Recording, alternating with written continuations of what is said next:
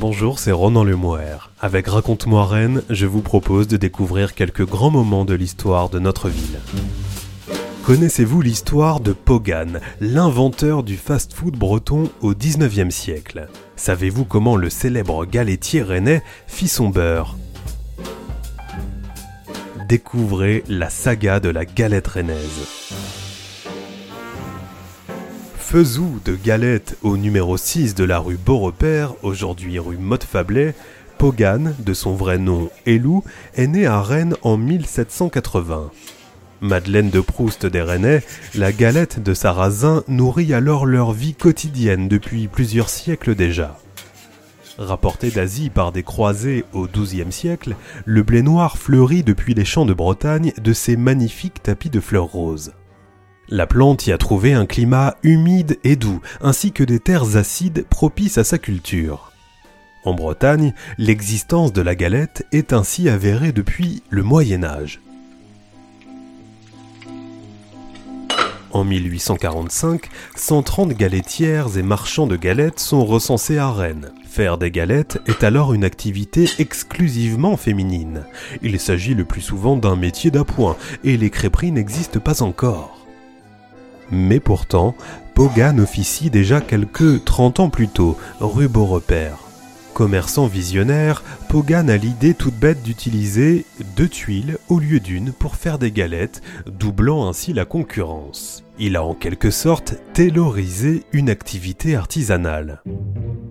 Pour mener l'enquête sur l'histoire de ce self-made man breton, quelques précieux documents n'ont pas été de trop. Rennes il y a 100 ans, un livre de causerie radiodiffusé en 1932-1933 et un article du Foyer, journal programme du théâtre de Rennes, daté du 17 février 1839.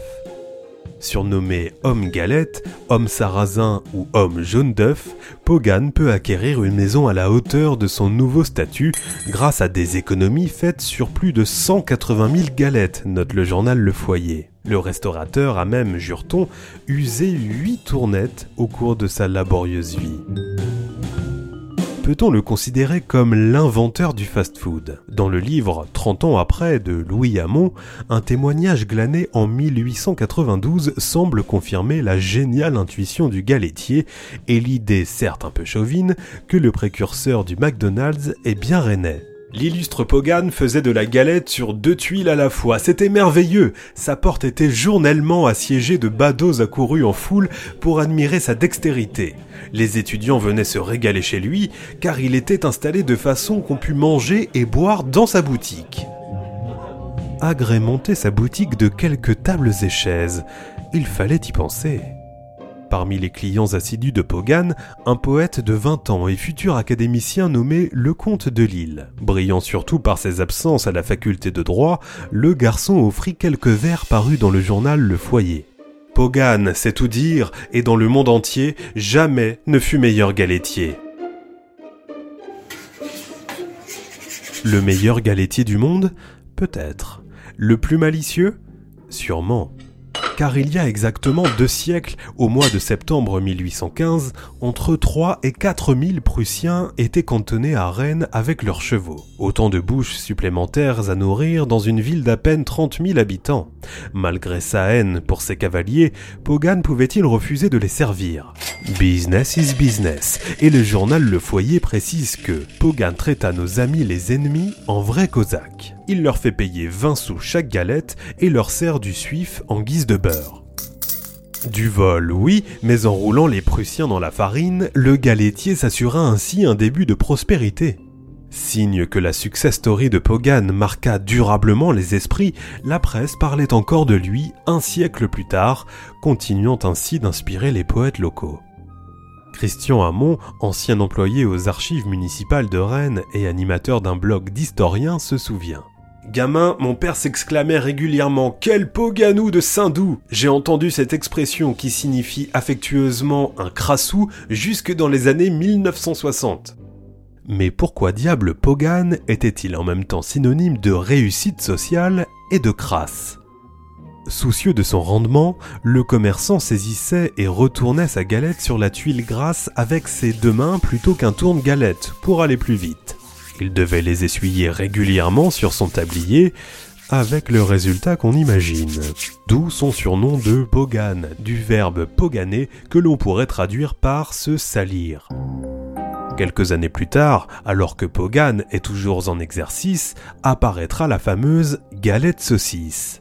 Nul ne sait qui a réellement inventé ce hot dog armoricain, mais le patron de la charcuterie auberge salle de réunion de la Robiquette, dont l'identité n'est pas connue avec certitude, peut-être s'agissait-il de Pogan, ne fut certainement pas le dernier. C'est même d'ailleurs son nom qui a inspiré à l'époque celui de la galette saucisse. Et oui, la galette saucisse ne s'est pas toujours appelée ainsi. Si le sandwich gallo fait aujourd'hui l'objet d'un acronyme, GSM pour galette saucisse moutarde, il était autrefois appelé Robiquette.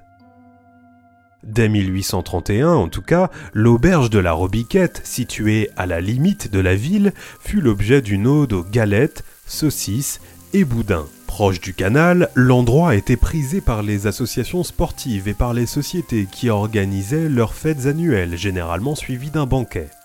À la grande époque des guinguettes, la Robiquette fut longtemps un haut lieu de la vie rennaise, explique Christian Hamon. Il y a encore quelques années, le mardi c'était le jour du petit salé tiède, à ne manquer pour rien au monde et le vendredi. Encore respecté aujourd'hui par bon nombre de Rennais, la tradition veut que l'on déguste des galettes ce jour maigre. Lorsque chacun avait absorbé une demi-douzaine de galettes, il était de coutume de se rassasier en cassant des œufs sur la pâte encore chaude. On enveloppait l'œuf dans la galette avec pour résultat un mets appelé pâté de bécherel.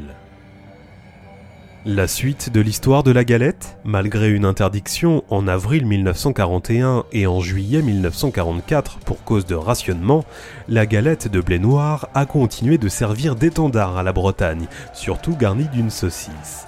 Les supporters du Stade Rennais dédient même depuis 25 ans une chanson à ce plat emblématique. Et depuis 1994, l'Association pour la sauvegarde de la galette saucisse bretonne, la SGSB, veille au grain et à sa promotion hors du département.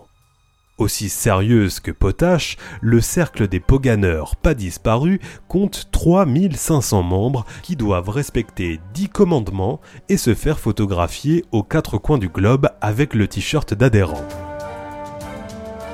il y a eu la quête du Graal, puis celle du Grill. Dans les deux cas, il est question de légendaires chevaliers de la chose ronde, avec, en toile de fond, l'ombre réconfortante de Marie-Charles Elou, alias Pogan, self-made man breton. Pogan, ou l'histoire de la galette rennaise, un récit écrit par Jean-Baptiste Gandon. C'était Ronan Lemouer, à bientôt pour un nouvel épisode de Raconte-moi Rennes.